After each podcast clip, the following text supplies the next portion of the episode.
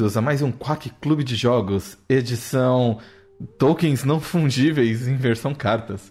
Eu sou o seu anfitrião da noite, Arara. Pela primeira vez em vários e vários anos eu volto aqui a ser o anfitrião de um episódio do Quack. E comigo estão o inigualável Samuel PX Pá. e o Storm. Trem. Aí como ele usou a expressão gaúcha, eu usei a expressão mineira. E o grande. O grande ídolo, ícone, o grande mártir da Vila Maria Baixa, Mads. Eu sou um homem caçado. A corte de Ristuca era minha mão, o antimago a minha cabeça. Samuel, de onde você é? O que que você come? Você quer fazer algum merchan? É. Quero. Eu sou de Montes Claros, Minas Gerais. Terra do piqui de Japonvá. Da carne seca de Bocaiúva e, e da farinha de Morro Alto. Eu tenho certeza que pelo menos três dessas palavras tu acabou de inventar agora. Não, nenhuma delas eu inventei.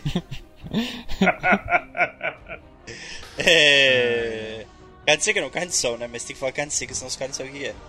é. A gente faz um podcast no Desludo. Um excelente site, grupo, projeto de jogos e outras coisas. Todo dia, terça-feira, 8h30. Todo dia, terça-feira. Toda semana, terça-feira. Todo- todos os dias que são terças. Todo dia que seja terça-feira, 8h30 da noite. É, a gente tá aceitando várias perguntas, várias pautas. Você pode interagir bastante e influenciar o programa a todo momento. É, além disso, você pode ver nosso site, deslu.do. Foi recentemente alterado e tem conteúdo novo todo dia. Que não é terça-feira. É isso. O, o site dá pra acessar uma quarta, assim, se eu quiser, então. Sim, exatamente. Entendi. Imagina, o pessoal fe... a gente vai fechar o site de terça-feira. Mas bem. Aí eu, eu queria falar uma outra coisa. Eu queria perguntar o seguinte: será que já fizeram um NFT do Gil do Vigor? Só depende de você, Storm. Pega o vídeo dele falando: Eu mostrei minha bunda, joga no negócio ali de vir- fazer NFT e faz dinheiro. Você devia pegar a cara do Gil do Vigor quando ele falou mostrei minha bunda, tirar o background, certo? Aham. Deixar só a cabecinha, botar uma textura dourada em cima e escrever tipo em círculo, assim, sabe? Eu não sei qual que é o nome. Gil Raro. E aí você escreve eu mostrei minha bunda em círculo, assim. E fala, esse é o Gil da bunda. Ele começa 500 dólares. Eu falei, Vamos fazer isso depois da gravação. Eu, eu, eu sou partidário dessa ideia, eu gosto bastante. Ai, meu Deus. Meu pai chega aqui no, no final do mês. Foi uma coisa que aumentou a conta de luz em 20%. Mas esse é o ponto, tipo, não aumenta a sua conta de luz. Aumenta a quantidade dos caras. De quem tá minerando essa merda. é. Exatamente. A PM não vai aparecer na sua casa. Existe um custo de manutenção pra, pra existir o NFT no canto da internet que ele tá? Mais ou menos. é- Não, é porque assim, né? ah, o NFT ele mora numa blockchain. E existe. E tipo. Pra que a blockchain. Pra que transações sejam adicionadas à blockchain, é preciso que computadores façam o que eles chamam de prova de trabalho. Que é basicamente um jeito de você assegurar que. É, é- é uma das técnicas que eles encontraram pra evitar fraude numa blockchain. Por design, provas de trabalho são exponencialmente mais complicadas. E é isso que acaba gastando toda a energia do negócio, entendeu? O NFT ele não é diferente de qualquer outro token ou moeda específica da, da blockchain. O fato é, o problema é a blockchain especificamente mesmo. Mas enfim, não estamos aqui para falar de ativos digitais e de economia 3.0, ou qualquer número que eles queijam não tá falando hoje. A gente está aqui para falar da economia 2.0, que é ativos ou passivos especulativos, também conhecido como trading card games, também conhecido como Artifact, o grande dia em que a Valve tentou fazer um trading card game sem perguntar para ninguém da indústria como é que se faz um trading card game. Não, eles perguntaram pro Richard Garfield. Não, eles pediram pro Richard Garfield fazer as mecânicas do jogo, mas eles não perguntaram mais nenhuma. Não fizeram mais nenhuma outra pergunta sobre todo o resto, sabe? Você acha que eles são tipo de literalmente um economista das cartas pra chegar neles? Mas eles chamaram um economista maluco pra fazer o bagulho lá. Ah, nossa, você lembra daquele economista maluco que fazia post sobre o TF2? O cara grego. É o cara grego. Que foi contratado para ser ministro da economia da Grécia quando ela é, foi à falência e tal. Yannis Varoufakis. Sim, não sei como que ele tá. Ele tá muito bem. Ele tá muito bem, né? Que bom. Aham. Dá palestra e tal, falando que o capitalismo é perigoso. A União Europeia enganou a Grécia e coisas assim. Bem legal. Nice. Bom. Você acha que existe o risco da, da Grécia fazer um, um Grexit? Não. Não. Eu acho que a Grécia sabe muito bem do- que, que não, de não meter um Grexit a esse ponto do campeonato. Os caras já estão muito ferrados, coitado. Brexit, grande exportador de deuses. É porque funcionou pro, pro Reino Unido, porque o Reino Unido agora ele é tipo número 2 em vacinação do mundo. Ou número 3, sei lá. Eu acho que só depois da China e dos Estados Unidos eles são os melhores. Em números relativos? Todos os números que você pode imaginar. Ok. Tipo, em todas as métricas. Enquanto que, tipo, a Europa tá em níveis brasileiros de vacinação. É que eu já vi algumas notícias tendenciosas de tipo, ah, o pessoal fica falando mal do governo ah, brasileiro, mas o Brasil é o quinto país, quinto maior país em vacinações. Daí tu vai ver, ah, qual que é o Brasil tá em qual lugar em, em países mais populosos? Quinto. Hum. É verdade, tipo, só que se você compara, por exemplo, em números relativos, a essa altura da gravação, o Brasil vacinou, tipo, sei lá, vacina totalmente, né, com as duas doses. Vacinou, tipo, 6% da população, uma coisa assim. Aí a Ale- você vai ver a Alemanha, a Alemanha é, tipo, 7%. Você vai ver a Noruega, a Noruega é 6%. É, o que é meio absurdo porque, por exemplo, a Alemanha é do tamanho do Rio Grande do Sul, sabe?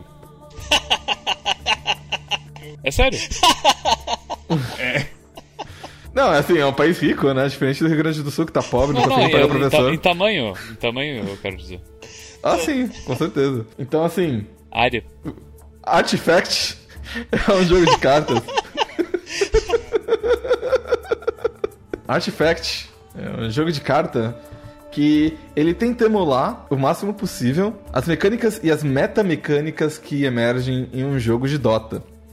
E ele tenta fazer isso de uma maneira bastante interessante, no qual você joga ao mesmo tempo em três mesas de cartas paralelas, simulando as lanes de Dota e de outros MOBAs, ah, onde você tem que gerenciar tanto o posicionamento dos seus heróis, que são cartas extremamente fortes, quanto o uso de magias e o uso de mana enquanto você protege as torres.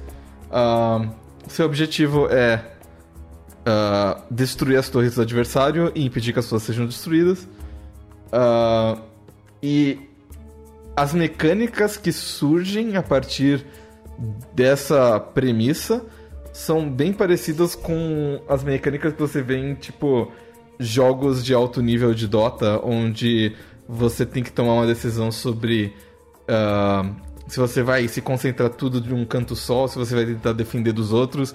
Ah, eventualmente surgem coisas do tipo, putz, eu vou deixar este personagem sozinho pra ser meio que o offlane e defender essa lane sozinha enquanto eu me concentro nas outras.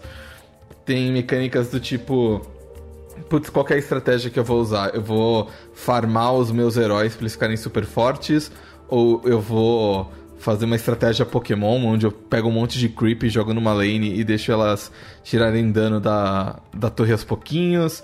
Ou eu simplesmente jogo um monte de dano e assassino os inimigos com ganks e tudo mais? Eles conseguiram fazer um jogo muito legal, na minha opinião, que eu fui jogar como muita gente quando ficou gratuito, porque eles tinham um modelo de negócios bastante discutível. Eu acho que assim, é a melhor maneira de você jogar o jogo e ponto, porque você tem acesso a todas as cartas, não tem nenhuma mecânica de gamificação, não tem nenhuma mecânica de recompensa, é só um jogo muito divertido. Enfim, dava pra ver que eles tinham, primeiro, que eles tinham muito polimento no jogo, onde todos os, os personagens tinham umas animações muito bonitas, as cartas eram criativas, tinha itens ali que eventualmente foram sendo transportados pro pro Dota de verdade, quando eles implementaram um milhão de itens que dropam na, na jungle e tudo mais. E tinha vários modos de jogo e não sei o que. Infelizmente o modelo de negócios dele matou o jogo muito rápido. Qual era o modelo de negócio deles? Então o modelo de negócio deles é que assim, tem dois tipos de jogos competitivos no mundo, né? Vou falar assim, tem o Overwatch, onde você compra o jogo, paga uma taxa pelo jogo, E aí você ganha updates gratuitos e você continua jogando e você ganha cartas, você ganha caixas e, e tudo mais. Você pode gastar opcionalmente dinheiro, mas você paga uma vez e pode jogar quase todo o conteúdo à vontade. Esse é o modelo 1, que é do Overwatch. O modelo 2 vai ser um gacha, ou vai ser um Dota da vida, é, onde você a, a barreira de entrada é zero e você gasta ali para você no, no, League of Legends, por exemplo, você gasta para ter novos heróis, ou você gasta no gacha para você ter mais recursos, ou você jogar mais rápido, ter acesso a novos mapas, ou coisas assim. No caso do gacha, até ter acesso a bonecos, e alguns, alguns bonecos são, uh, como é que se diz, uh, são exclusivos do gacha, e, mas o gacha em, outro, em alguns jogos ou tu pode pegar o boneco no gacha, só que enfim é gacha, é uma, é uma loteria. Ou tu pode gastar alguns meses farmando recursos, jogando pra comprar com recursos do jogo. Isso. O, um outro exemplo bom que eu posso. que a gente pode dar é tipo Hearthstone ou o jogo de celular de Vanguard ou coisa assim, onde a barreira para entrar é zero, você pode instalar o Hearthstone e jogar agora, mas aí você compra boosters, que é para você é, melhorar o seu deck. Você pode desconstruir as cartas para pegar as cartas específicas que você quer para fazer um determinado combo, coisa assim.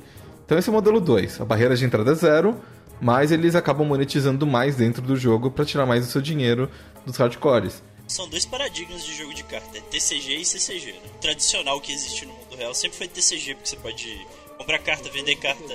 O T de TCG é tradicional? Não, é trading. Você pode ah. trocar carta e tal. E no CCG você. Traditional card É foda. Você é... só ia é, progredindo e recebendo a carta, você não podia trocar as coisas da sua conta e tal, etc.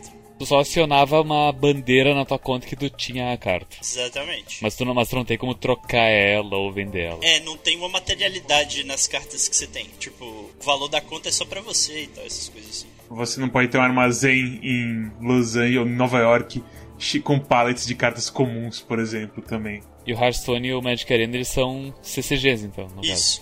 E, e, essa mudança de paradigma pro CCG, é, nos, nos videogames mesmo, foi muito importante, porque deixava a galera sofrer por não ter carta, primeiro. Não criava mercado cinza também. Porque você, tipo, os caras querem comprar cartas, vão comprar de você, que é a empresa sempre. E também equalizava muito, não de verdade, mas equalizava muito a situação de quem tem e quem não tem. Teriam muito mais pessoas que optariam por não ter tudo. Tipo, irem jogando aos poucos, progredindo e, ganhando carta. E isso não prejudicaria a desenvolvedora, porque se os caras ganham carta, eles não vão vender depois. E aí impedindo uma pessoa de comprar em carta de você. Que é o que acontece muito em no Magic, Magic e essas coisas. No, no, Magic real, né? É, não, inclusive no Magic. No, no MTGO, né? No Magic Online que mais hum. tem. Ah, sim, sim. É site é terceiro e loja e uns sistemas malucos de vender carta lá e, e, mercado próprio de carta lá, tá ligado? E inclusive uh, o, o Artifact, logo que ele surgiu e a gente aprendeu sobre a monetização dele, a gente. Uh, para quem co conhece Magic Online, o primeiro pensamento foi: ah, é, é que nem Magic Online. Uh, a questão da, das trocas de cartas. É, então, só que tem uma diferença no. Porque assim, como a gente falou, tem o modelo do Overwatch, tem o modelo do Hearthstone. Pra dar dois exemplos da Blizzard, assim, né? Por algum motivo que ninguém entendeu exatamente porquê, o Artifact ele decidiu usar os dois modelos. Você paga, tipo, 20 dólares para você comprar o jogo. Eu acho que era mais caro que isso até, era de 30, 40. Tipo, você vem com um determinado número de boosters, e aí dentro do jogo você ainda paga mais boosters para você comprar mais coisas. E aí a justificativa que eles deram na época é que, tipo assim, ah, é que nem Magic de verdade. Você paga 20 dólares para você ter o seu deck inicial, seu starter deck, e depois você vai comprando os boosters para complementar o seu starter deck. É mas você tinha que pagar pra entrar no jogo, certo? Sim, que é, que é como, como você falou. Se um cara hoje em dia, sei lá, se você chegar no. ver o professor lá do Magic, que ele fala, ah, não compre boosters, compre singles, tralá, tá, tá, tá, tá. Você não tinha como comprar singles e fazer seu deckzinho, sabe?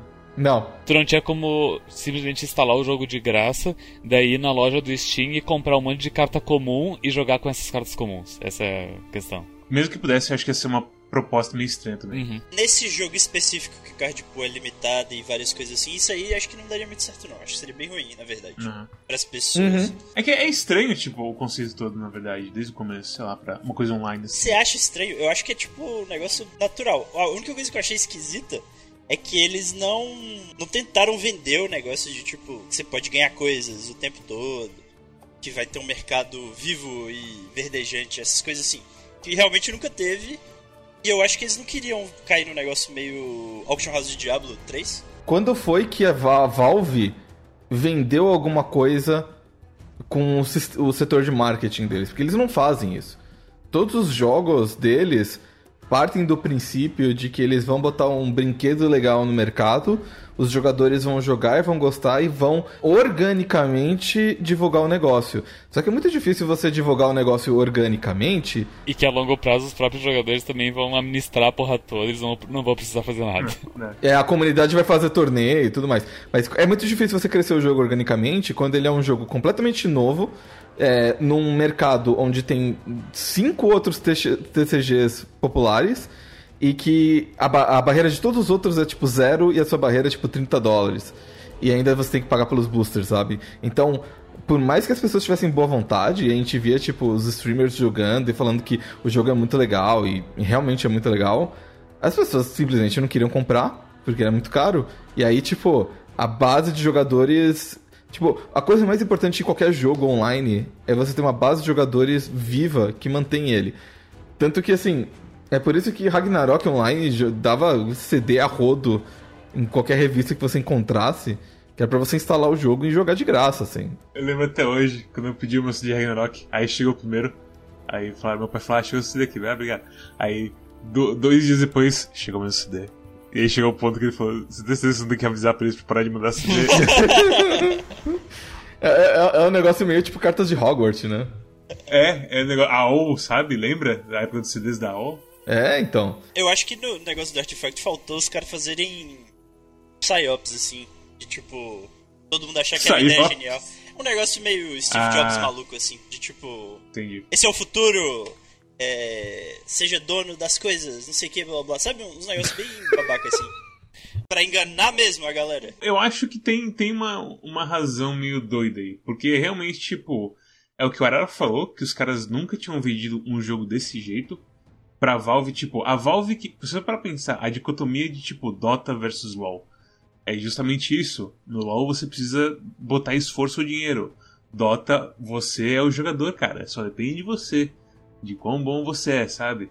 E aí chega o Artifact e essa coisa tentando fingir ser o, um TCG de verdade. E aí eu acho que uma questão de visual, assim, de optics, como alguns diriam, é um, é um baque, com certeza. E aí precisa desse Steve Jobs das ideias. É isso que eu falei, faltou, faltou alguém dar uma enganada na galera. Eu, eu quero des- desviar de assunto só pra perguntar uma coisa que o, que o PX ele citou a Auction House de Diablo 3.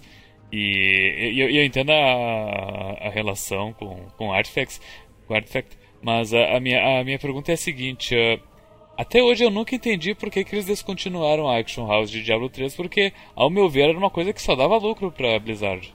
É porque acabou que o jeito que funcionava drop de item drop de gema e essas coisas era que antes, antes desse revamp do Diablo 3, que agora tem liga igual o Path of Exile, essas coisas, uns negócios meio malucos assim. Você só jogava o jogo e a graça era tipo você ficar mais forte, fazer PVP, umas coisas assim. Eles criaram um sistema de escassez assim dos itens mesmo, pra você ficar forte num certo ponto, depois tinha Auction House e tinha item lendário e tinha item lendário e aí você tinha que dropar com X slots e coisa assim, era que o pessoal literalmente não tinha acesso mais aos bagulhos. Porque tinha, sei lá, 30 mil pessoas farmando ué, do jeito mais eficiente possível o negócio, no lugar tal, por conta dessa escassez dos itens, porque não era tipo tudo ilimitado, isso é igual, sei lá, Ragnarok. E aí só tem um drop rate, é isso aí. Acabou que, tipo, literalmente, você literalmente tinha que pagar milhares e milhares de dólares pra você jogar o joguinho e se divertir. É- Era limitado, então, o- a quantidade de, A de itens. É, então, eu, eu sei que teve, teve um negócio que foi, tipo, ficando cada vez mais difícil pegar, pegar um set de gemas lá e umas coisas assim. Os negócios iam aumentando o preço infinitamente. Ficava difícil até pra, tipo, zerar o jogo mesmo normalmente, sabe? Os negócios meio malucos, assim. tinha um algoritmo que é relacionado à quantidade de jogadores, daí por isso progressivamente ficava cada vez mais raro de conseguir a coisa. Não liberaram isso exatamente, mas esse foi o padrão que as pessoas perceberam e tal, e começaram a reclamar, e aí esvaziou demais o jogo. Pra garantir a escassez no nível global, assim. É, porque realmente não tinha como você competir com os malucos chineses que ficavam jogando 20 horas por dia pra fazer as paradas. Meu Deus. Que horror isso aí. Mas enfim, Artifact tinha Richard Garfield, o criador do Magic original, como um dos desenvolvedores das mecânicas do jogo original. Eles tinham esse sistema de monetização super estranho que atraiu um monte de discussões. Por mais divertido que ele seja, muita gente reclamou que ele era complicado demais, porque a ideia do jogo é que você tem que pensar além do momento atual, é mais estratégia e menos tática, por assim dizer. Importa menos o que está acontecendo numa lane específica e mais o que está acontecendo no jogo inteiro. Porque a tua mão, as cartas que você tem, elas são uma só para todas as lanes. Então você tem que se planejar do tipo, não quero gastar esta carta nesta lane porque eu vou precisar dela, ela vai ter mais impacto na próxima. Ou alguma coisa do gênero. Tipo, uma cura, por exemplo eu não vou curar esse boneco à toa porque tem um cara com um de vida na lane seguinte, eu vou curar ele ao invés disso. A mecânica de iniciativa, então, putz, eu poderia usar essa carta que vai me dar uma vantagem aqui, mas vale mais a pena eu, eu passar esse turno agora para eu ter iniciativa no próximo lane e eu poder fazer uma, uma jogada que vai dar muito mais retorno para mim se eu tiver iniciativa, porque senão ele vai lá e o, o inimigo vai agir antes do que eu e pode estragar todo o meu plano. Quebrar meu combo, basicamente. É. Todas essas mecânicas eu, eu pessoalmente achei muito divertido. Eu não achei, assim, é, complicado demais. Mas muita gente achou complicado e reclamaram disso. Não tendo jogado o jogo na época que ele saiu, tendo jogado pela primeira vez agora. Mas eu, enfim, por ser um entusiasta de Dota, eu, eu li muito sobre o jogo e as duas coisas que que, que eu sei e que me marcaram de, de Artifact é, é isso que a gente já falou do, do sistema de monetização bizarro. E segundo, que as pessoas reclamavam que era, que era muito complexo, mas que era muito viciante. Se tu se dedicasse tempo, tu ia gostar e se viciar. E é que nem Dota e não sei o que.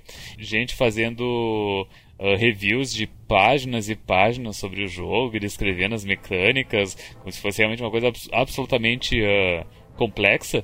Então, tu vê que são, são dois pontos que já afastam a maioria das pessoas, sabe? Tendo jogado agora, eu, eu acho que ele, ele tem tipo 15%, 10% da complexidade que eu achava que ele tinha. Não é um jogo muito complexo, não. Foi um erro de PR, basicamente. Eles não conseguiram controlar a narrativa de que, tipo, o jogo ele é complexo, mas não é complicado. É que ele é muito dinâmico. Aí tem muita variável. Ele vira de ponta cabeça muito rápido, assim, quando você tá jogando. Eu acho que o mais importante do. Da, uma coisa que o cara não falou de mecânica, porque é uma mecânica, sei lá, um pouco mais estranha, é o fato de você não poder usar as cartas da, de, da cor se você não tem um herói daquela cor na lane. Mas isso não é tão complicado, porque a maioria dos decks que eu joguei contra online, eles são monocor. O que acontece é o seguinte, com esse negócio, até mesmo monocor, a sobrevivência de heróis, especialmente o tempo de respawn de heróis, que é dois turnos, vira uma coisa chave. Porque se você perder o seu único herói na lane e você fez alguma cagada de. Porque é o que você falou, é tática. Se você fizer uma cagada de logística e deixou o seu time inteiro em outra lane, e você não tem um Town Portal na mão, ou alguma coisa, sei lá, mais grave, tipo, os caras. Os caras da cor preta, se não me engano, tem coisa de pular de lane. Umas coisas de mobilidade maluca assim. O preto, eles têm uma carta chamada Gank, que move para outra lane e dá um dano. Uh, outra coisa que dá pra fazer é tem. O Dark Seer move oponentes pra, é, aliados para outras lanes. Uh, tem a Blink Dagger que permite, permite que você vá para outra lane também. Os mipos se teleportam entre lanes, entre eles. Os mipos. Tem o. Esqueci o nome lá do. Qual que é o nome da habilidade do Mipo? Meu Deus do céu. Puff. O Puff. Puff, Puff é muito puff. bem. Puff. é, é. Isso foi uma das coisas, inclusive, que eu vi bastante gente reclamando. Que foi do tipo a mobilidade é muito ruim e não parece com Dota, porque em Dota você pode, tipo, pelo menos escolher o teu target do, do ataque e tudo mais. Ah, mas até você ir de uma lane pra outra vai um tempinho. Se você quiser salvar alguém e tudo mais, é isso aí. É, escolher o target especificamente, porque a, a posicionamento dentro da lane também importa muito, né? É, porque vem, a- vem o deck de cartas aleatórias pra definir quem vai atacar quem, basicamente. A rota que o personagem vai levar pra. Se ele vai direto pra torre ou se ele vai fazer uma curva. Se, O se agro. não tiver ninguém bloqueando. Isso, exatamente. Se não tem ninguém na frente dele, eles puxam uma carta de, de movimento, basicamente, pra ver se ele vai reto ou se ele vai fazer uma curva pra algum inimigo. Parece muito complicado explicando. Quando você joga, tudo faz sentido. Porque aquela coisa, é, é aqueles jogos de carta que ser eletrônico ajuda bastante. É mais uma dinâmica de jogo de tabuleiro mesmo, eu acho, aprender a jogar esse jogo assim. Você pega o jeito muito rápido, e aí depois tem as variações, o que que é melhor de fazer e tal, essas coisas. Eu e o Storm a gente jogou pouco, mas é o negócio de.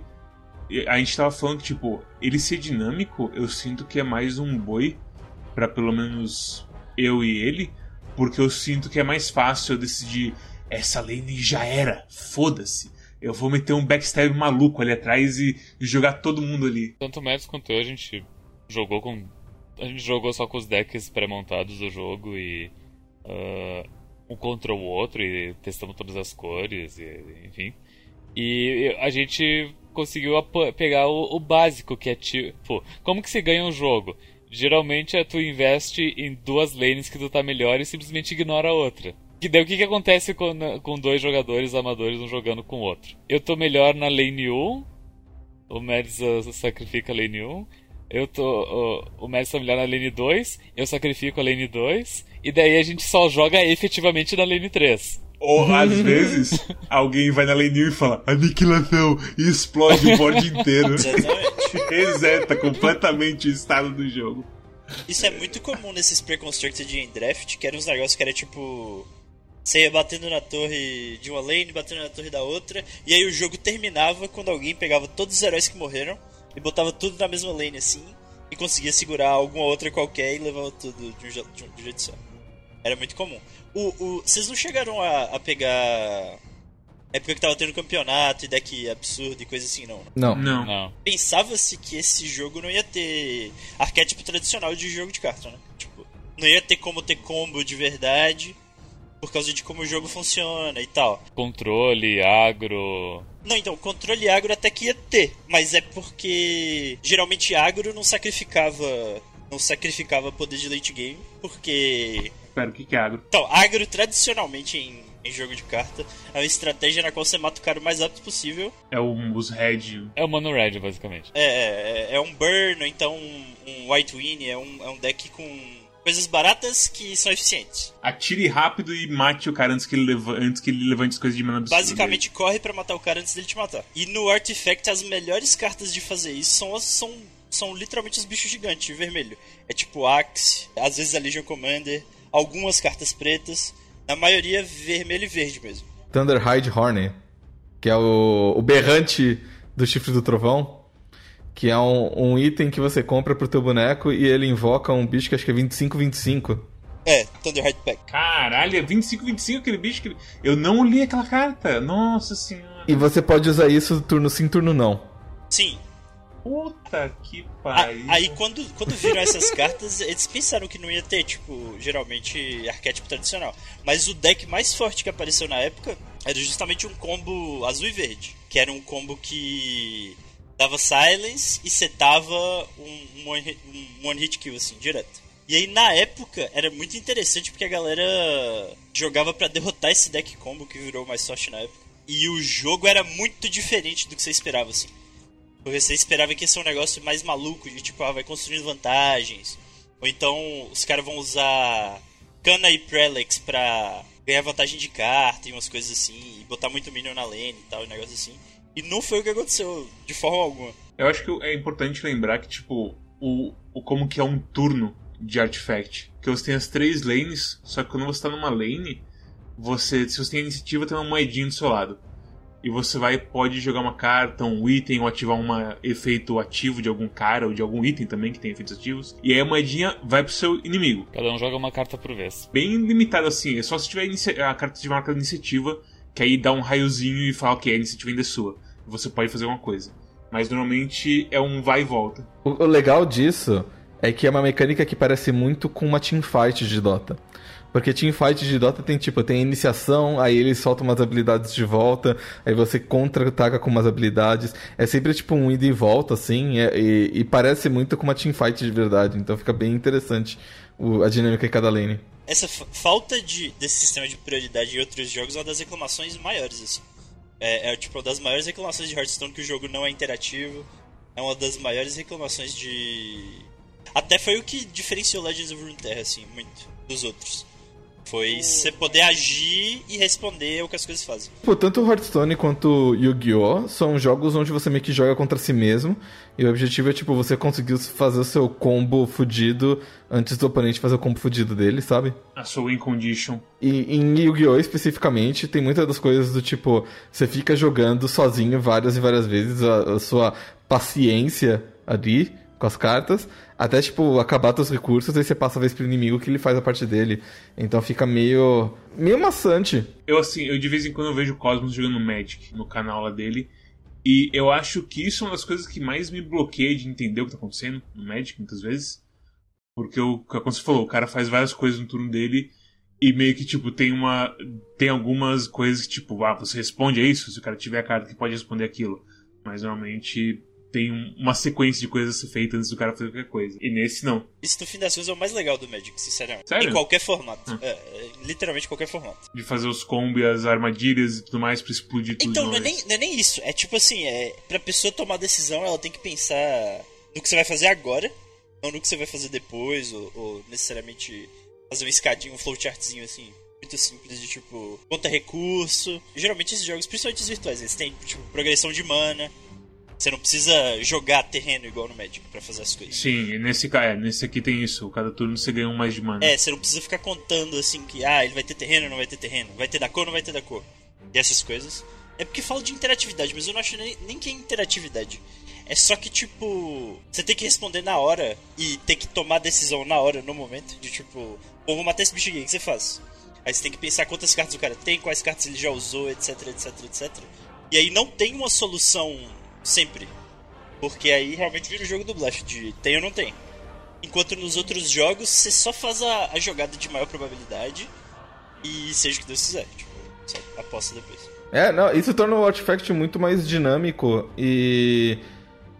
E até coisas que são meio que padrão, assim, em jogos de carta como Magic, como por exemplo a, a, o turno de ataque com as defesas e tudo mais, vira meio que um mind game em Artifact, porque o ataque depende basicamente da posição onde tua carta tá no tabuleiro e onde as cartas dos inimigos estão. Tem cartas, por exemplo, que permitem que você ande de um lado ao outro do seu próprio tabuleiro e mude quem que você vai atacar ou quem que o inimigo vai atacar ou você pode bloquear um ataque muito forte ou você pode uh, atacar alguém sem levar o dano em troca, atacando pelos flancos ou alguma coisa assim tem a setinha de, de ataque em cada carta.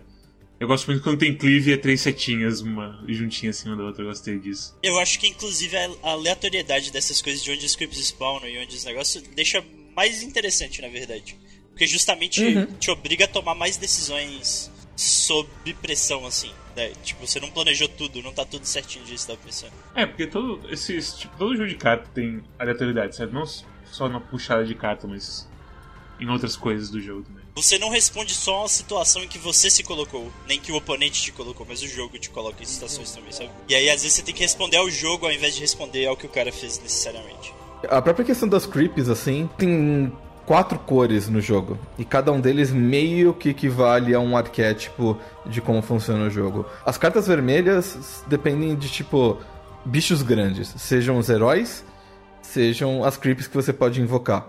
É, o meu, meu deck lá que o Mads enfrentou tem os centauros arqueiros que eu consigo invocar em qualquer outra lane. São 4/8, tanca um monte de coisa e faz. E é bem chato de, de enfrentar. Tem o Thunderhide Horn também que a gente comentou aqui. Então, bichos grandes, forte. Geralmente é um negócio meio tipo late game, porque você precisa de mana para invocar esses bichos, ou você precisa de uma vantagem de ouro para comprar os equipamentos para deixar os teus heróis fortões. Tem um monte de item vermelho que eh, ganha força ou armadura ou vida quanto mais eles lutam em turnos de combate. O pré-construído do vermelho, do vermelho que é a Sense, que é o vermelho mono, que é o mono red, basicamente como se fala na verdade, ele é todo tipo, jogue cartas. Você tem coisas para alterar heróis que se você jogar mais cartas na lane deles, eles ficam cada vez mais fortes e é forte para sempre. Isso é uma coisa importante, tipo, não é um negócio que tipo, ah, esse herói agora tem esse negócio empado, mas se ele morrer, ele perde isso. Não, tipo, é pra sempre, a partida inteira. Esse cara vai ficar gigante, foda-se. Eu não tinha pensado muito nisso até a Arara falar, mas é, é, o jeito como o herói progride nesse jogo é muito Dota mesmo. De, tipo. É bem Dota. É. Tem estados early, mid, late game, que um é mais forte ou mais fraco e tal. E você pode melhorar o personagem. É, você, e, você, e você pode dar prioridade de farm pro teu carry, Sven. E, e, deixar a tua Crystal Maiden fraquinha ali, sozinha. É aquela coisa, o Tide também. Você pode usar o Tide Hunter só como bucha de canhão para aguentar porrada e dar stun e segurar uma lane quase sozinho se bobear assim. Segura mesmo. Porque aquele, aquele stun dele é absurdo. Aí você vai ter o. O negócio do verde é vantagem numérica. Então. Você tem um monte de creep na lane, você tem um monte de carta, você chama um monte de gente, você vai dando dano aos poucos nos inimigos e vai tirando a vida deles. Você dá regen para todo mundo. Você faz seus creeps sobreviverem. Você bota o Venomancer. O Venomancer invoca do, dois negocinhos que cospe dano piercing em você. Tem a Cana. A Cana ela, ela chama todos os creeps pra lane dela e deixa todo mundo o resto sozinho se fudendo. É, falar que o deckzinho vermelho-verde. Hum... hum. Não é tão bom. Não sei se é tão bom. Não sei. Ah, é porque ele era bem forte. Mas o, o verde é isso. E assim, o, o, verde e o vermelho, eles se batendo, o vermelho meio que perde. Porque não adianta nada você ter, tipo, um, um herói que é 20 barra 20 se sempre tem uma creep 2 barra 4 na frente dele para apanhar todo turno, sabe? A paredinha 04. Aí começa o desespero de tipo, ainda bem que os Vayne tem cleave. Thomas vem, pega esse martelo para bater, atravessar o cara e bater na torre. E fazendo de tudo para atravessar os 500 mil creeps na sua frente. O azul é mais um negócio de tipo, vou usar magias e vou exterminar o cara com magias dando dano direto na torre, direto nos inimigos dele. Tem algumas coisas ali, mas é tipo, é mais tipo jogar magia. É menos creep ou menos herói é mais jogar magia mesmo para fazer uns combos legais. Tem várias cartas que, tipo, tem a carta da. Eu não lembro no que de Selemene. Que toda vez que você. que Ela é uma criatura, acho que de 7 de mana. Forte pra caramba, tipo 11 barra 11, eu acho. Toda vez que você joga uma carta na lane dela, ela recupera toda a mana da sua torre. Então, eu joguei o coisa contra o bot. Aquela coisa que você tem que ganhar 5 vezes e tudo mais no turno final, assim, da última luta. Da última luta, não, era alguma das lutas, assim. Eu lembro que foi uma luta meio sofrida, assim. Mas na última luta, eu só precisava quebrar aquela coisa. Meus Vayne tava com o martelo de atravessar o cara dar dano torre, então ele ia dar dano torre. E aí ele começa. O inimigo começa a colocar essas coisas de bicho de monte de status e voltando a mana. E botava mais, e botava mais um. E aí usava portal dimensional, puxava 3 creep. E mais 3 creep. E a minha torre com 30 de vida e ele dando 40 de dano. Eu pensei, meu Deus. Pera, não, eu não vou perder, né? Aí é que a gente usa a, a, explosão galáctica que mata tudo. É isso que é a questão. Ele, eu não tinha, eu era vermelho, eu não tinha nenhuma resposta para isso, ele tava jogando praticamente sozinho. Fazendo a coisa meio Yu-Gi-Oh! assim, de, de, puxando. E isso eu acho que é um problema, até porque, tipo, você não tem um modo de você ver todas as cartas na mesa. Você tem que dar um scroll nelas, porque o posicionamento é importante. Eu senti falta de um zoom out. Então você teria que, tipo, reposicionar todas as cartas juntos é, então, alguma coisa que desse um, um modo tático das ideias, assim, sabe? para você poder ver tudo na lane, assim, uma coisa assim.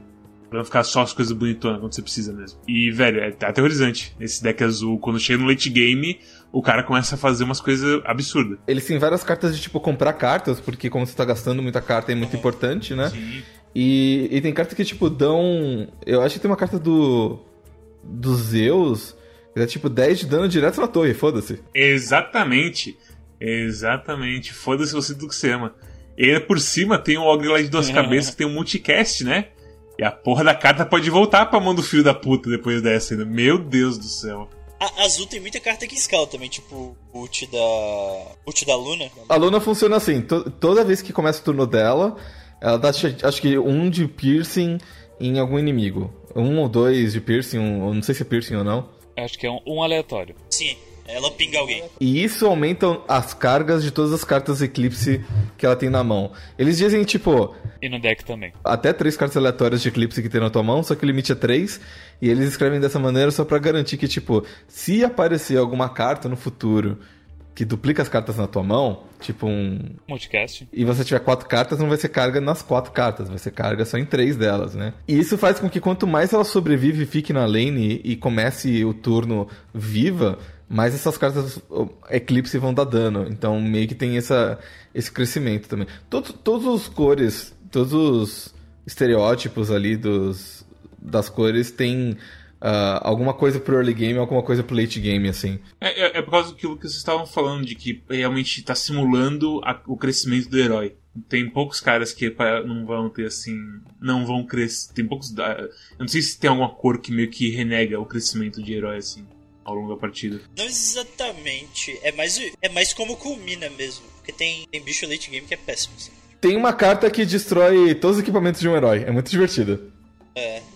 E aí tem o preto, que eu- não sei explicar bem qual que é a jogada do preto, mas eu acho que a jogada do preto é do tipo assassinar heróis pretos ou debuff. Talvez seja um jeito melhor, assim, de explicar. Preto tem muito dano direto também e demolish e coisas assim. É, eu tô vendo aqui a descrição do da wiki do Artifact.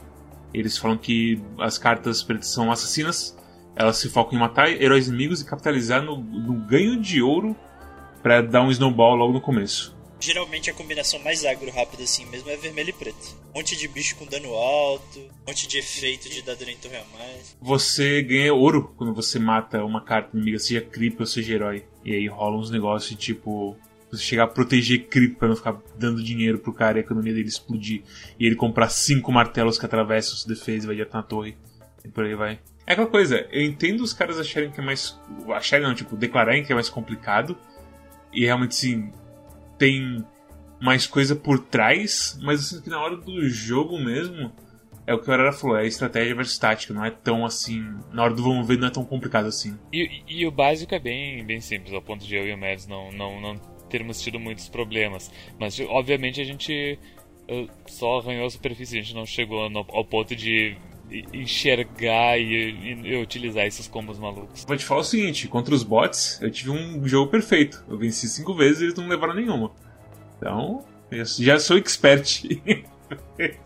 A, a diferença maior tá no modo de jogo mesmo. Draft geralmente é esse jogo assim mais mais padrão, mais é, variado, dinâmico.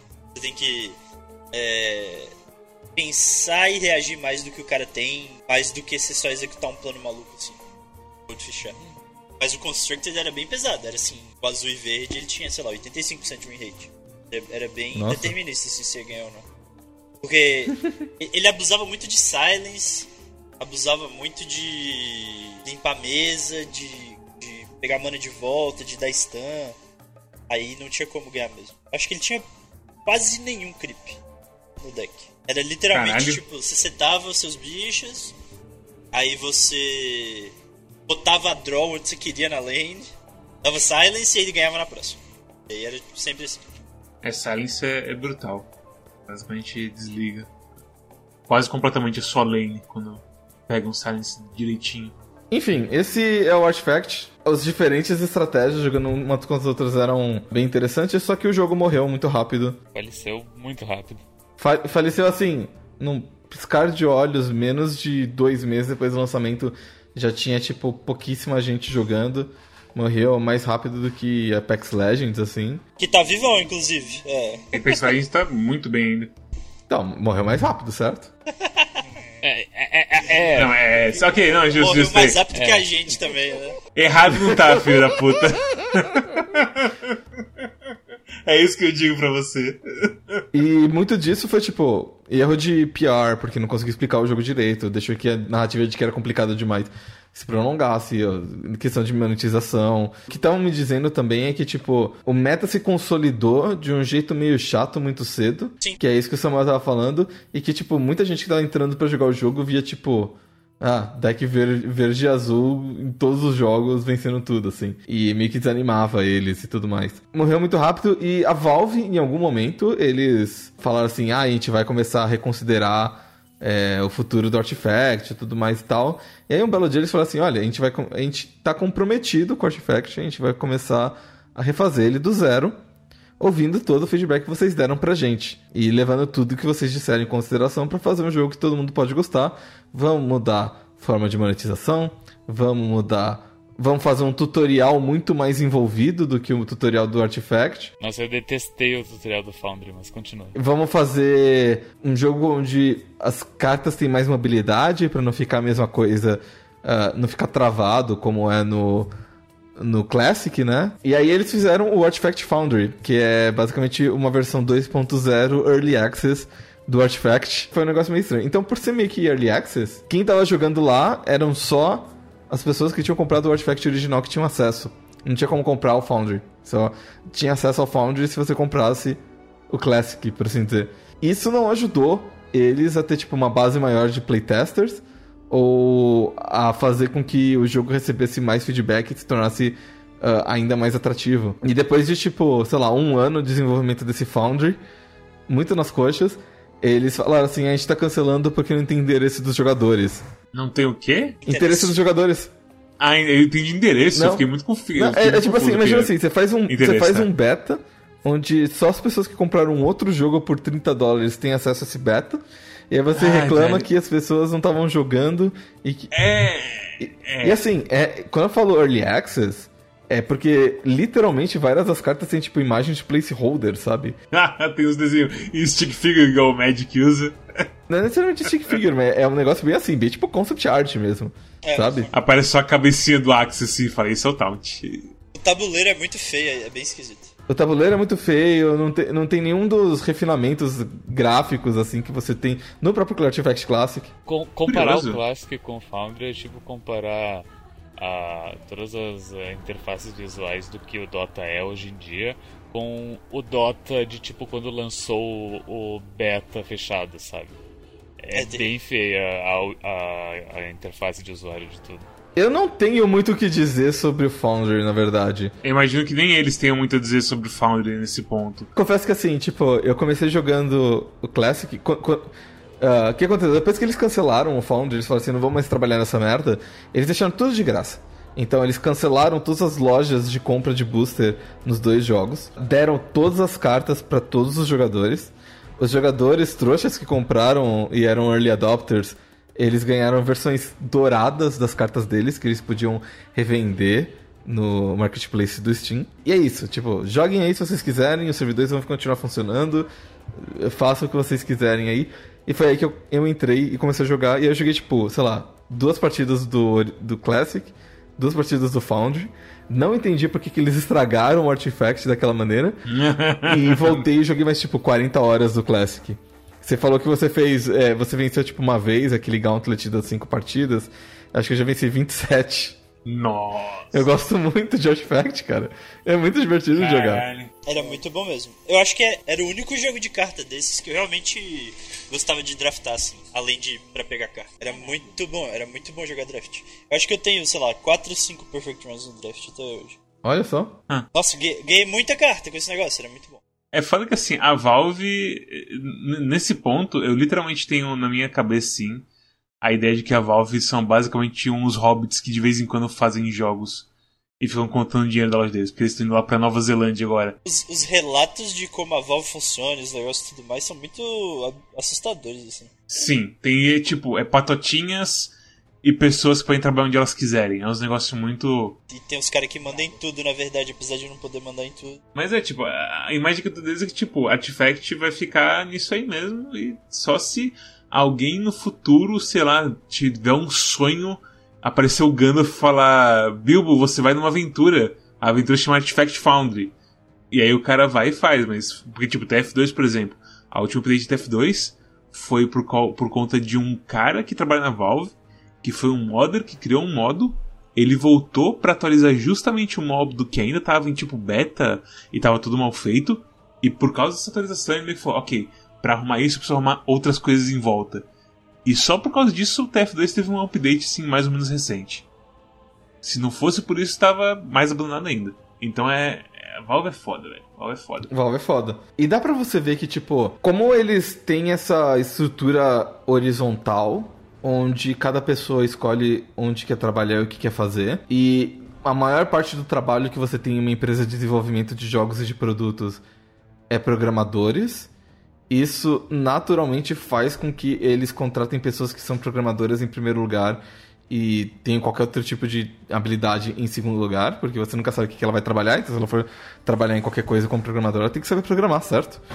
E isso faz com que eles não contratem, tipo, um community manager. Por muito tempo, É. Dota, o maior jogo deles, não tinha um community manager pra falar assim, olha, estamos fazendo isso, aquilo. Tem agora? Tem o, tem o Wirkham Red, que é tipo um Nossa, cara absurdo. que, do, do Reddit Ah, não, que. eu sei quem é esse cara. Ele tá ativo desde o começo. Sei lá, International 2 eu lembro ele postando coisa e dando parabéns. Então, mas ele- ele postava coisa, tipo, não oficialmente. Depois de muito tempo, as pessoas falam assim, pô, é mais fácil a gente vazar as coisas pra ele deixar ele anunciar do que ficar tendo esse monte de fã no nosso saco, sabe? Então, tipo, ele meio que conquistou na marra uma posição, mas não porque. Ah, eles estavam procurando community manager e o cara já tinha experiência e contrataram ele. Não, foi porque, tipo, ah, você já tá trabalhando com isso, então você meio que vira o community manager oficial, sabe? Ele já era o cara que anunciava coisas da Valve. Daí, ah, ok, continua fazendo isso e a gente dá um salário. É porque é muito esquisito, porque todas as coisas controversas do Dota não teve, tipo, não teve outreach com o criador, não teve insider falando das coisas. Só, tipo, post no blog do Dota. A pessoa está banida por ser racista. E aí, tipo, foda-se, seja Deus quiser. Tá Maluco. Eles basicamente não existem, sabe? É literalmente você podia de repente descobrir que é só o Gaben e vários cérebros nos pods assim, e ela fala, ok, é, faz sentido. Sabe? É umas coisas muito assim. Eles tinham um jogo sólido em mãos que, por causa das decisões deles de monetização, ah, não conseguiu uma base grande de jogadores. Por não ter uma base de jogadores e por ser um jogo onde a única graça que tem é você jogar contra pessoas novas que vão pensar em estratégias diferentes, o negócio não decolou. E é engraçado pensar que, tipo, eles conseguiram fazer isso com Team Fortress 2, que é o modelo 1, por assim dizer. E eles conseguiram fazer isso com Dota, que é totalmente free to play. Eles conseguiram fazer isso com Counter-Strike, que é o modelo 1 também. Ah, hoje em dia ele é free to play. Hoje em dia ele é igual a Dota. Calma, o quê? CS, CSGO. Ele é de graça, mas ele tem tipos de matchmaking que você tem que jogar bastante pra conquistar. Ah. E aí teve uma época que você podia comprar e tal. Então, mas é porque a diferença é a seguinte, é, se você joga CS de graça, você vai jogar com 2 a 3 cheaters toda partida. E aí, meio que quem joga de graça só se fode. É que nem Team Fortress 2, né? Team Fortress 2 também, se você vai jogar nos community servers que são de graça, você só sente tristeza. Aí você tem que comprar o ticketzinho de jogar online pra jogar. Mas, mas, mas ó, PX, ah, ó, 2021, eu, eu tenho como comprar CSGO? Não, mas você pode comprar o pack do Prime Matchmaking. Ah, ou, ou eu posso jogar ele até o ponto de eu ficar bom pra poder. Tem um level que você libera e aí você pode jogar com o Prime. Só que tu pode simplesmente pular todos os cheaters ah, pagando X. Basicamente, sim. Tem uns amigos que eles são bem viciadinhos daqui de Caxias, viciados em CSGO e que. o- é, tipo, quando eles não estão jogando CSGO, eles estão, tipo, olhando os vídeos pra detectar cheaters. Essa é uma realidade muito triste do CS. É os caras que caçam cheater. Hum. E os caras viram expert no negócio que não existe no... Geralmente não existe. Né? É, o TF2 é complicado porque, tipo, o ticket lá é pra um sistema de achievement que te dá uns itenzinhos. E, um, e o main versus machine você também só ganha achievement se você tem um ticketzinho. O problema é que, como se você no Brasil, não vale a pena comprar o ticketzinho. Porque você vai jogar no servidor fudido lá dos Estados Unidos, porque não tem servidor aqui.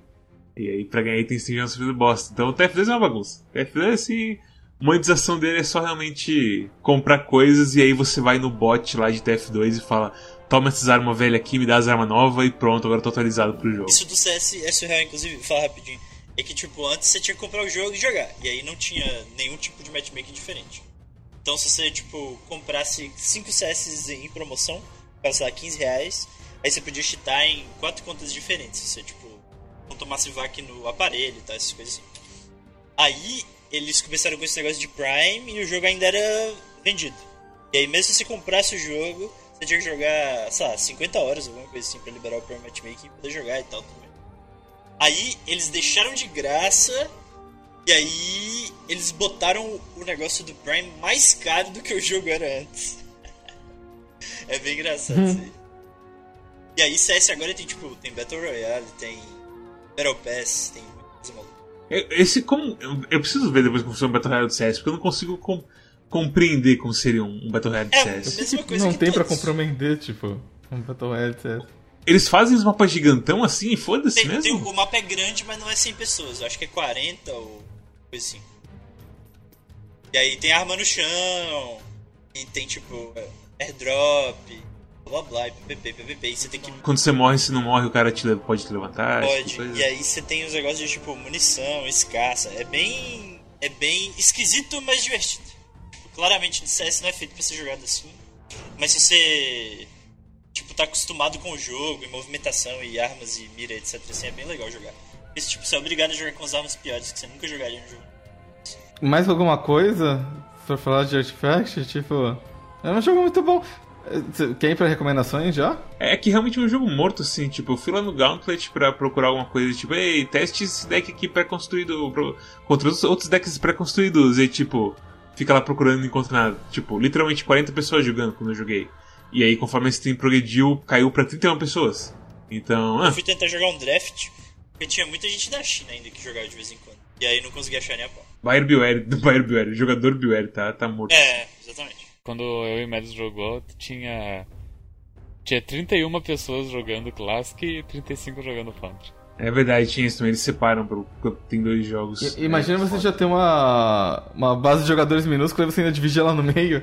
É, velho, é, é, velho. Sei lá. Sei lá. É, eu não tenho, os caras não sabem o que fazem. Eu só tenho que falar isso, assim, tipo, nessa questão. Não tem outro, outro que falar. E é muito triste porque o, o jo- o jogo era muito bom e, tipo, dava pra ver que tinha todo o cuidado de interface que eles tinham com Dota e que eles podiam fazer um milhão de um milhão de expansões com novos heróis, trazer todos os heróis do Dota pro jogo. Inclusive tinha te- tem heróis exclusivos do Artifact, que muita gente ficou pensando, pô, quando que vão trazer esses heróis pro Dota? A Sor Lacan vivem falando que vai levar pro Dota porque, enfim, mulher guerreira de Strange, sabe? Quando que vai ter a Deb no Dota? Debbie the Cunning. Deb Decane. Não, mas tipo, dá- dá- dá- provavelmente dá pra fazer um herói muito da hora com a Kana. A, a verde que, tipo, controla as creeps, sabe? É aquela que parece uma Crypt É, também? exatamente. Tem os dois que parecem creep. Eu gosto muito desses carinhas que parecem um pouco scripts. Eu acho um design muito legal. Pra tipo, pra Dota. De ser um, um creep avançado, basicamente, sabe? É que nem aquela ideia que eles tinham de, tipo, você poder jogar com a catapulta. Escolher a catapulta no, no pick and ban. Eu não tenho catapulta, esse bandeira catapulta, é isso? É, você controla a catapulta e dane-se, sabe? Isso é muito divertido. Ai, meu Deus.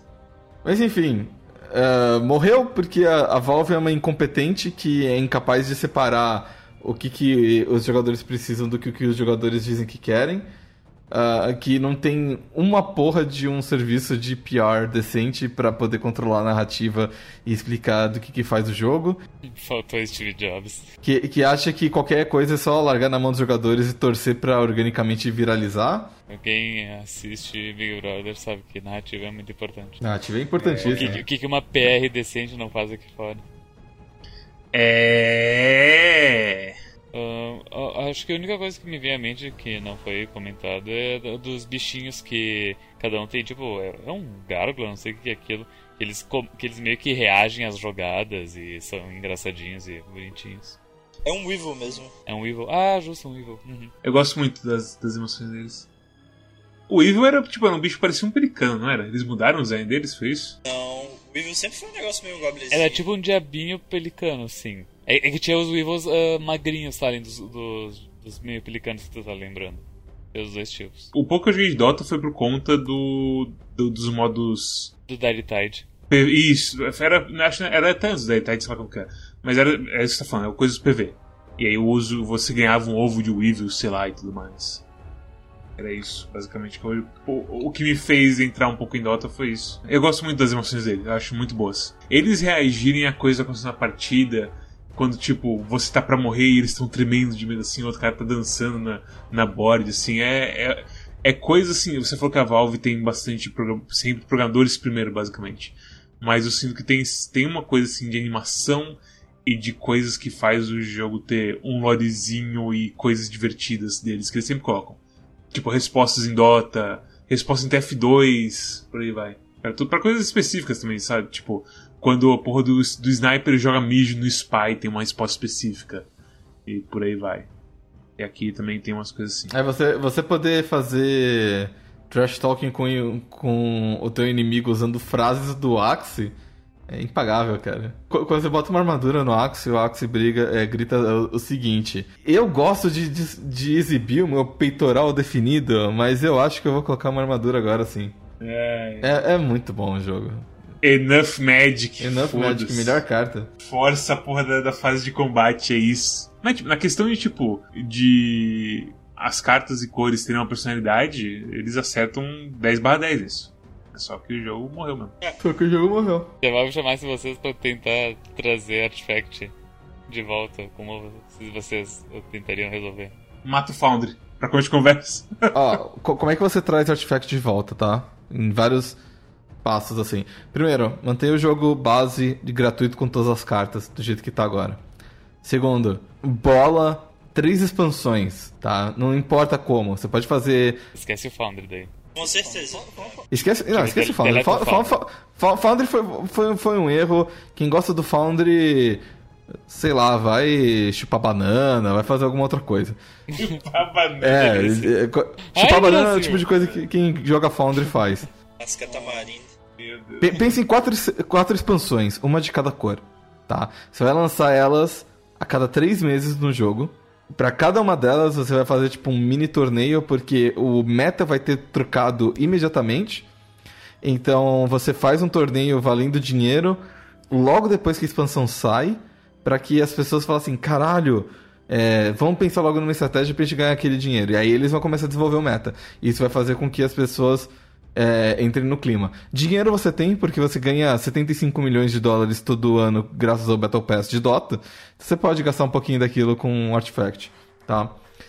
Depois que você faz essa, isso daí, você começa a soltar umas notas na imprensa dizendo assim: é, o jogo Artifact, o jogo abandonado, morto pela Valve, renasce na mão dos fãs. Fãs criam é, novas expansões para jogo defunto e decadente da Valve. E, tipo, fala que assim, não, isso aqui não é a Valve que está organizando, isso aqui é uma organização dos fãs. E a, a, a, Valve só tá programando as cartas, porque quem criou isso aqui foram os fãs, foi a comunidade. Entre. Você pode até falar que foi a comunidade que teve as ideias das cartas e tudo mais. E aí você fala assim, putz, tá pegando jeito. Você começa a fazer o stream dos jogos. Por mais que seja mentira. Não, não, não existe mentira, existe narrativa.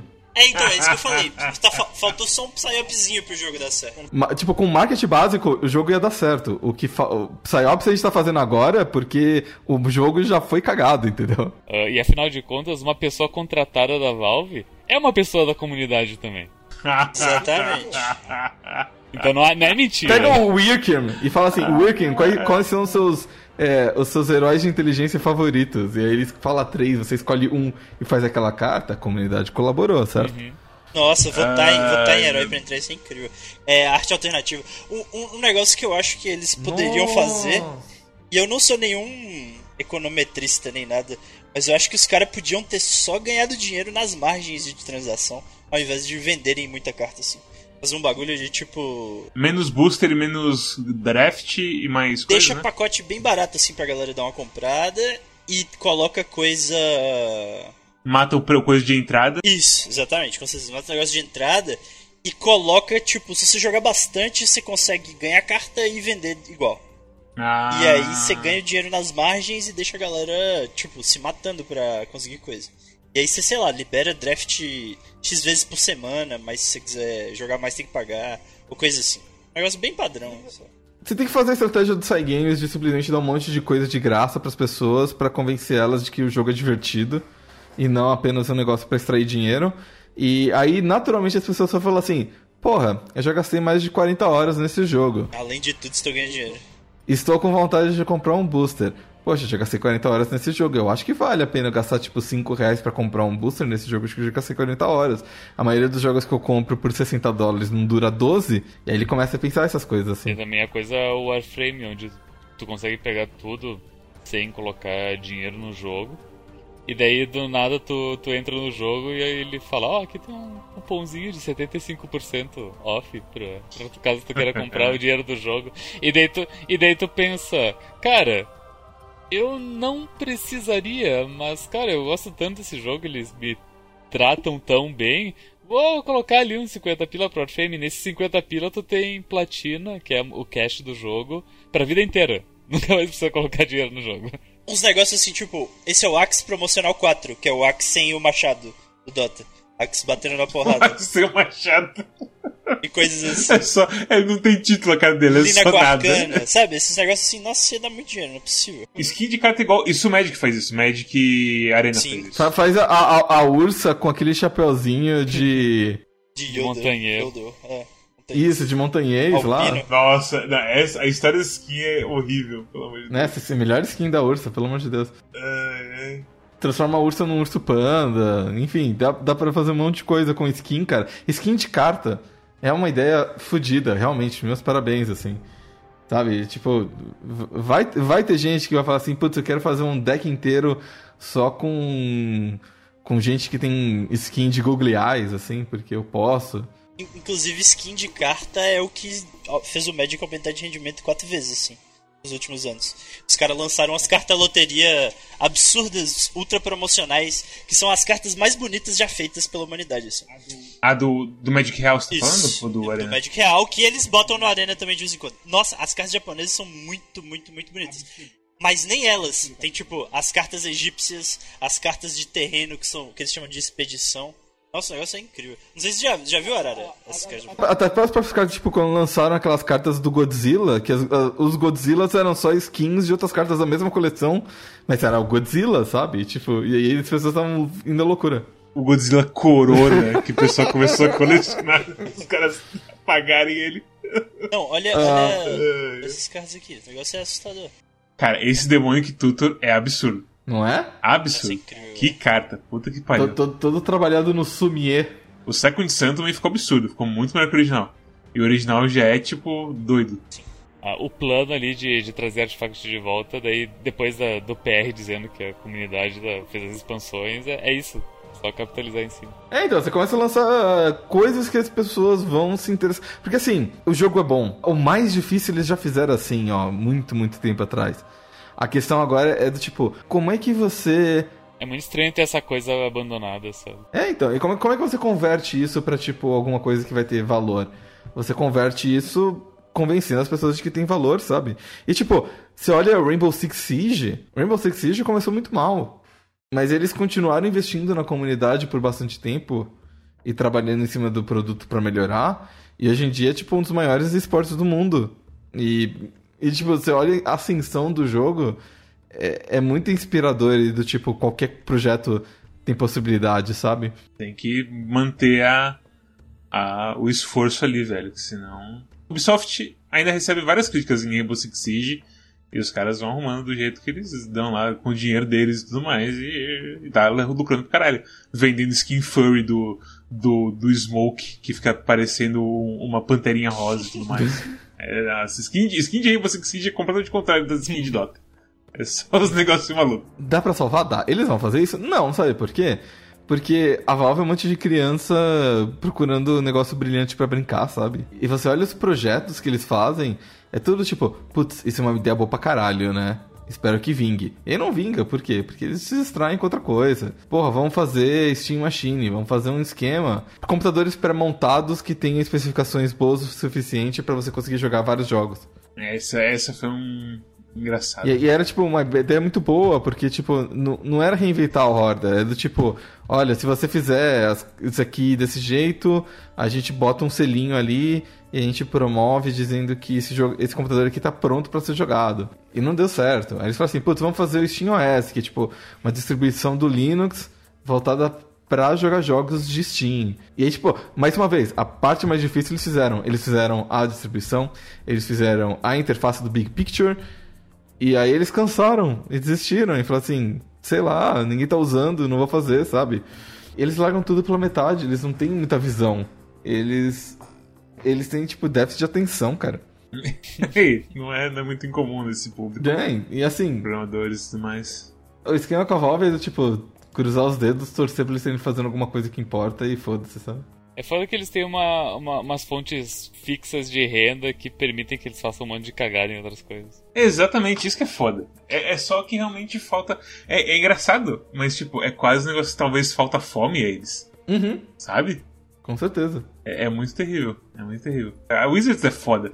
Porque a Wizards é completamente maluca de, de, de querer grana de você. É aquela coisa, é a, fo- a fome dela é, é o contrário, assim, da, do Artifact. É a gula absurda que vai, talvez, destruir ela em algum ponto. Não sei, capitalismo protege É ela. muito das contas. assustador o quanto dinheiro tem nessas cartas aí. E, e- e- e- teve uma época que eles estavam distribuindo promo das cartas japonesas e blá blá blá. E aí a do Yoshitaka Amano teve uma foil aqui, né?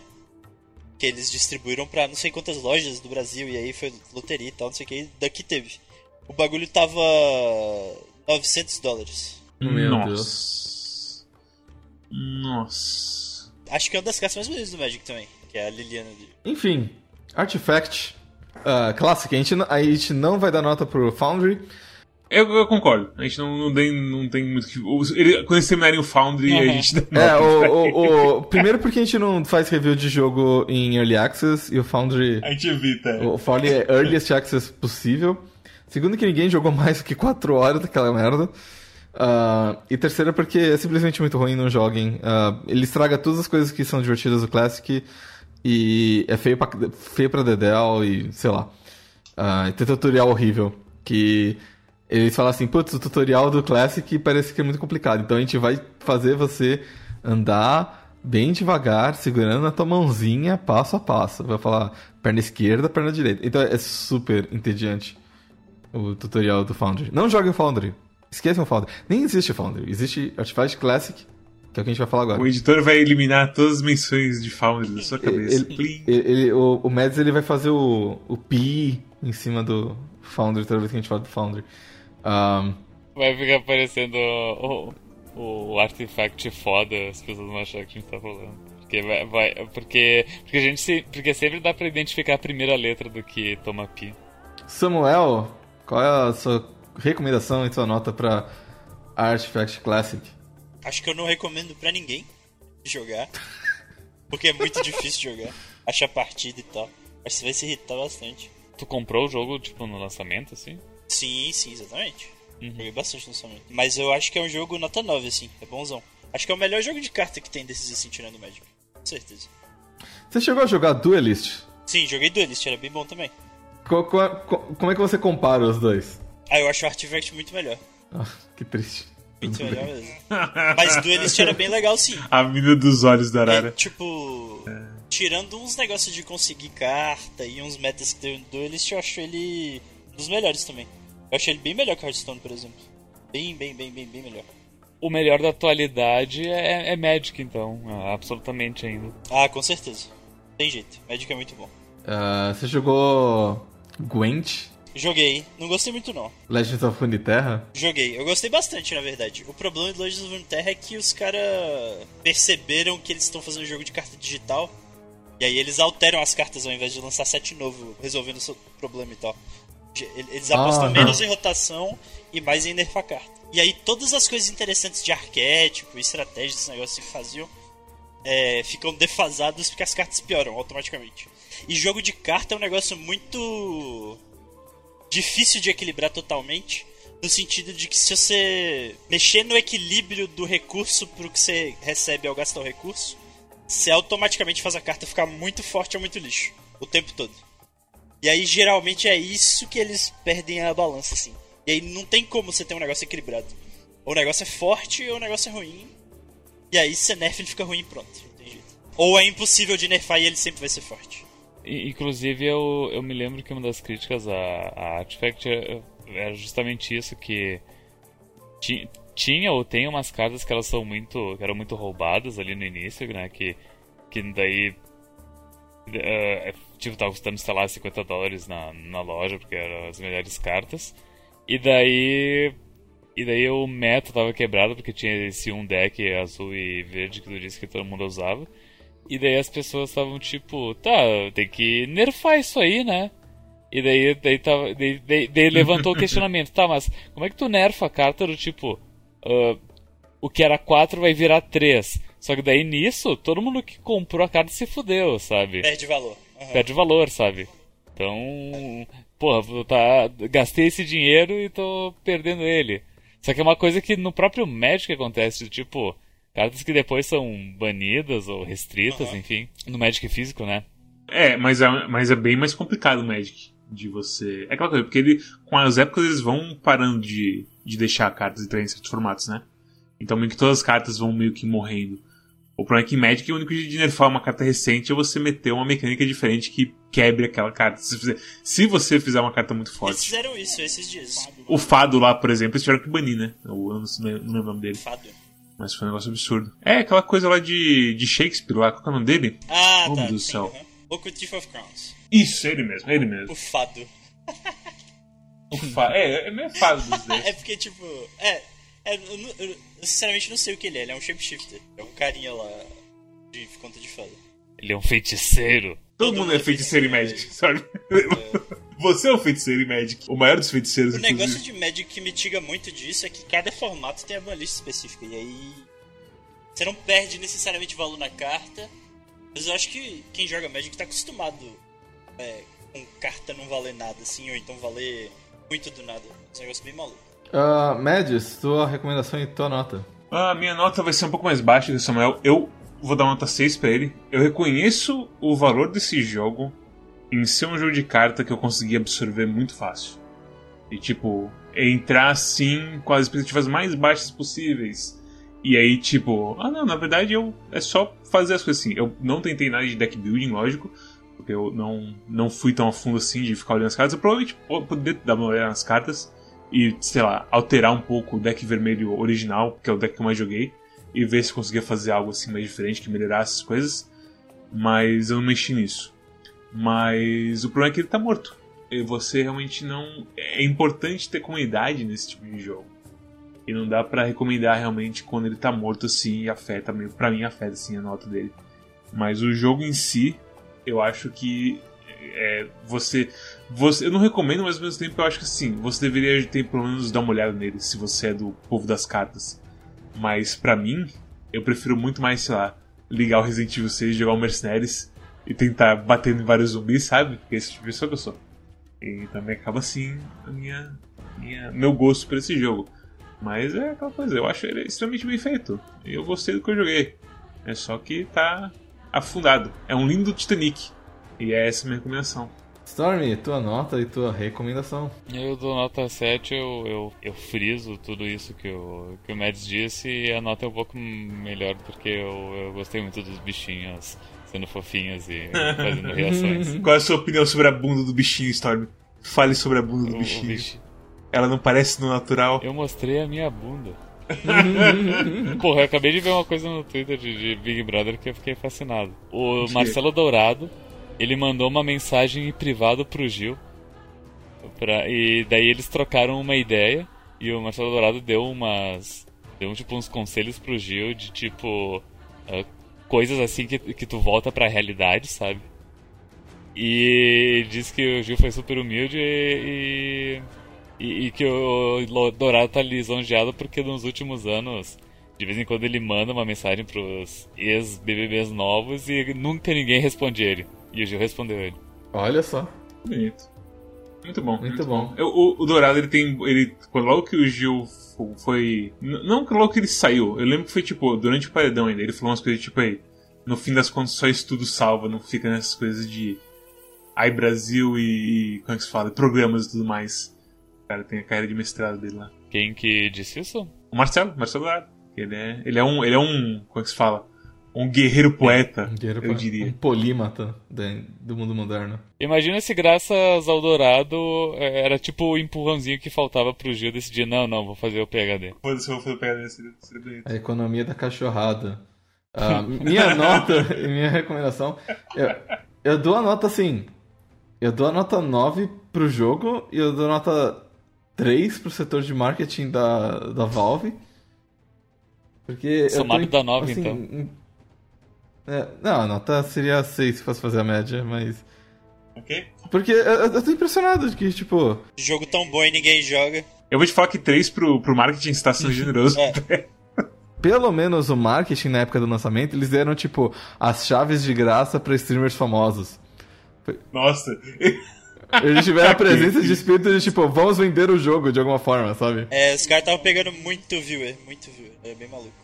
Ou, tipo, chamar a PC Gamer e outros sites de notícia pra ir pra Valve, jogar umas partidas e ver como é, sabe? Fizeram entrevista com desenvolvedores, um negócio assim, bem legal. Eu gosto muito que isso, tipo, corpos mornos no, no setor de marketing, sabe? Nós quatro, provavelmente, teríamos a capacidade de pegar os contatos dos caras e meter essa do Com marketing. certeza. Enfim, marketing terrível. Nunca vi um jogo ser tão, é, ser tão prejudicado pelo marketing. Eu acho que esse jogo tava fadado ao fracasso desde o momento em que eles anunciaram no International e todo mundo falando, ah, aquele vídeo famoso. O editor vai, colo- Nossa, é mesmo, né? Que eles acharam que é, é- é- o editor procura depois. o editor vai colocar pra vocês. Passada. Eu acho que se o editor procurar Artifact no meu Twitter, vai achar exatamente o momento em que eu mandei eles tomarem no cu, logo depois do, do anúncio. Refletindo, a minha, a minha emoção refletia a emoção de milhões de jogadores de Dota no mundo inteiro. Tão ansiosos pra saber alguma coisa nova. E é tipo um card game na época que tudo tava tendo card game anunciado. E é isso, tipo, nota 9 no geral, eu acho que assim, melhor card game que eu já joguei na minha vida. Considerando a expansão básica, tá? Ah, não, claro. É, con- considera essa expansão básica de. desse daí com a expansão básica de Duelist, a expansão básica de Magic. Tipo, vai, vai, vai jogar. comparar o Artifact com Alpha e Beta de Magic, sabe? A Artifact é mais legal. Até o Hearthstone Classic que eles relançaram esses dias, eles lançaram depois de, tipo, versão. Acho que uns 20 alterações depois. Porque era muito ruim Hearthstone no começo, era péssimo.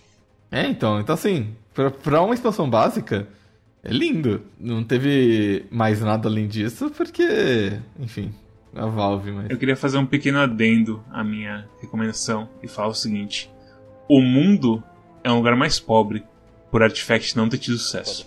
É, é verdade. Ô Samuel, você já jogou Vanguard? Vanguard é o japonês lá? Esquisito? Que tem desenho? É, é o, Não, é japonês esquisito que tem desenho. Não, nunca Esse mesmo. Eu sou a única pessoa que eu conheço que joga Vanguard. Eu acho ele. Eu adoro o jogo, eu adoro os desenhos, mas ele é uma merda. Eu sou- e tudo que eu queria na minha vida. Tipo, não, é sério, tipo. Procura um vídeo depois pra ver como é que funciona as regras de Vanguard e tudo mais e tal. Você vai falar assim, nossa, que coisa, tipo, básica e tosca. E, e tipo, tudo que eu queria era, tipo, um jogo que nem Artifact, que tivesse a mesma energia da Bush Road de lançar um milhão de, de coisas e um milhão de expansões e cartas e coisas legais, assim, pra ele. Era tudo que eu queria, era Artifact sendo publicado pela Bush Road. Enfim. É isso. É, eu, eu fui no seu Twitter e achei uma coisa ali no seu Twitter. Olha no seu da voz. Só colando a voz. é, não, eu fiz, eu fiz, eu fiz isso de propósito. É, infelizmente jogo é bom pra caralho. É a mesma energia do pica-pau falando, infelizmente aqui é o melhor lugar pra você comprar seus materiais de construção. É, Uma coisa que eu me Olha arrependo muito de, dessa parada não ter dado certo é que eu não ganhei nada no Dota de promocional por ter jogado essa porra aí. triste, né? É, então. Triste. Já ter ganhado pelo menos uns Weevil de Courier ou coisa assim. Sei lá, literalmente qualquer coisa. É, é que, é que nem tipo o anime de Dota. O anime de Dota, tipo, foi anunciado 15 dias antes do lançamento. Anunciado, tá? Não é do tipo, ah, estamos anunciando que estamos fazendo um anime de Dota, olha esses materiais de produção, estamos anunciando a data de lançamento 15 dias. Não, foi anunciado o anime 15 dias antes do lançamento. Foi lançado e eles não fizeram nada pra casar com o jogo. O povo falando assim, porra, Botaram um banner só. Botaram, ba- mas tipo, não, não fizeram uma skin específica pro Davion versão anime, não fizeram uma skin pra Mirana, não Ah, fizeram uma skin pra Luna, coisa. não, não pegaram a porra da Marcy e botaram ela como courier correndo atrás de você. Oh não, matar Caralho. a Marcy no meio do Isso é jogo. muito legal. Não. Ia, ia, ser, ia ser muito legal, tipo, mas não fizeram nada, sabe? Nem tipo pacote de voz com os dubladores, porque os dubladores do anime são diferentes dos dubladores do jogo. Aham. Nada. É. E, e assim, tipo, e, e eles gastaram uma grana naquele desenho. Então, tipo, eu fico pensando, eles não pensam, tipo, por que você, você é dono do negócio, pode fazer o que você quiser, você pode É má vontade, é má vontade. Não tem outra, não tem outra É resposta. Tudo que a gente vergonhoso, falou aqui é tudo má vontade. É tudo uma vontade. Não tem, não tem o que falar, é má vontade. Os caras ganham dinheiro e tá acostumado. É isso. Os caras estão lá vestindo um PC inteiro, dançando e falando do Swalix, Half-Life 3 é real. É, enquanto isso eu ganho skin promocional do Fortnite por espirrar, assim, passar. Pegou Corona, skin, skin promocional do Corona. Assistiu stream, skin promocional. Comprou não sei o que, skin promocional. Foda-se. Você dá alt tab no jogo, quando você volta, já tá jogando com o Neymar, assim. o Neymar, você volta, o Neymar tá chutando a bola nas cabeças, você ganha um skin profissional de bola. Foda-se. Enfim, é... quem É. que é a próxima escolha? A próxima escolha é do Cosmos, ele vai falar agora qual que é o próximo jogo. O jogo da próxima semana vai ser Kunai, que nem aquela arma que o Naruto usa. Kunai, é isso mesmo. Esse é o jogo da próxima semana, Kunai. Tchau, feliz dia das mães. Meu Deus! Meu Deus! Kunai! Eu mostrei a Parece minha muito bunda. legal. Storm. Ok. Mas é. O jogo pra é Kunai, que é um joguinho hack and slash que parece interessante. Eu vou, tô interessado em jogar ele. É, eu, eu não vou jogar porque senão o Cosmos não vai gravar o episódio com a, com a gente. Então eu vou deixar passar dessa vez. Deixem um comentário aí no YouTube, se inscrevam, deixam um joinha, batam no sininho e tudo mais. Também tem o nosso Twitch, que é onde a gente faz stream de sábado e de vez em quando durante a semana. Eu talvez vou streamar um pouco de Yakuza Zero durante a semana. Eu já streamei, é sexta-feira, já quando você estiver escutando isso. Tem também nosso Twitter, que quando você é avisado, contém não só coisa nossa, mas também coisa do Desludo, do Four Corners, do Calibre Lordal, do Desludo, do Tony X0, do Cosmonauta e de um monte mais de gente por aí. Também tem o nosso Discord, onde você fala sobre o jogo. O pessoal não falou muito sobre Artifact. O Heavis acho que falou um pouquinho. Acho que nem mudei o jogo da semana pra Artifact, se puder. Ups. É, mas é, você pode ir lá pra falar não só de Artifact, mas com outras coisas como bichinhos. Não Big Brother. Não tem um canal de Big Brother no 4. Isso é uma ilusão. É, eu, eu, eu não acompanhei o Big Brother esse ano, nem, nem sei quem é que. Tem aquela tal de. é, é, o pessoal fala bastante daquela Juliette, mas não sei o que ela fez no programa. Pessoal, é favorita, eu É. sei. O Fiuk, aparentemente famoso, tá lá também. Juliette é aquela que o. É aquela youtuber que o apelido dela é VTube? Ou eu tô confundindo as coisas? Não, não, te- pa- pa- eu, eu, eu não. Parece que ela participou também, essa VTube, mas eu não. Acho que ela saiu, sei lá o que houve. Então, VTube e Juliette são pessoas diferentes. Acho que sim, cara. É, uma é loira, outra é morena. Tem um cara também que gosta de Naruto, eu acho que eu vou torcer pra ele. Quem gosta de Naruto? O Nego Di e o Projota Chico. Não, Ah, o Projota gosta de. Naruto. Não, não, digo. eh, Não sei quem gosta de Naruto. Não sei quem é. A curadoria, a curadoria, você pode ver todos os jogos que a gente faz review aqui com um review bem curtinho e diretamente integrado no seu Steam pra você ver se vale a pena ou não você comprar em qualquer promoção maluco que tiver. Se você se juntar na sua curadoria lá no Steam, tem o link aí de tudo na descrição, é só você clicar e você vê um patinho avisando você se o jogo é bom, é mais ou menos ou se é ruim. E também tem tudo, tem isso, tem o nosso feed RSS, que é onde você escuta a gente no Spotify e em outras coisas de podcast, mundo afora. Até o Deezer, acho agora, inclusive. Eu sei que voltou, na podcast voltou, aparentemente. Os caras tinham banido a gente, mas já voltou. E é isso, já próximo é Kunai. E obrigado por assistir até aqui e até a próxima. Tchau, tchau. Tchau, tchau. Tchau. Ah, tchau e. ah, bom, vamos. Vamos ver se nove meses de. De solidão são o suficiente pra gente ter a ideia de Jerico de acompanhar Big Brother de novo. Tchau. Próxima vez a gente aposta dinheiro, Storm. Tchau. Pode ser.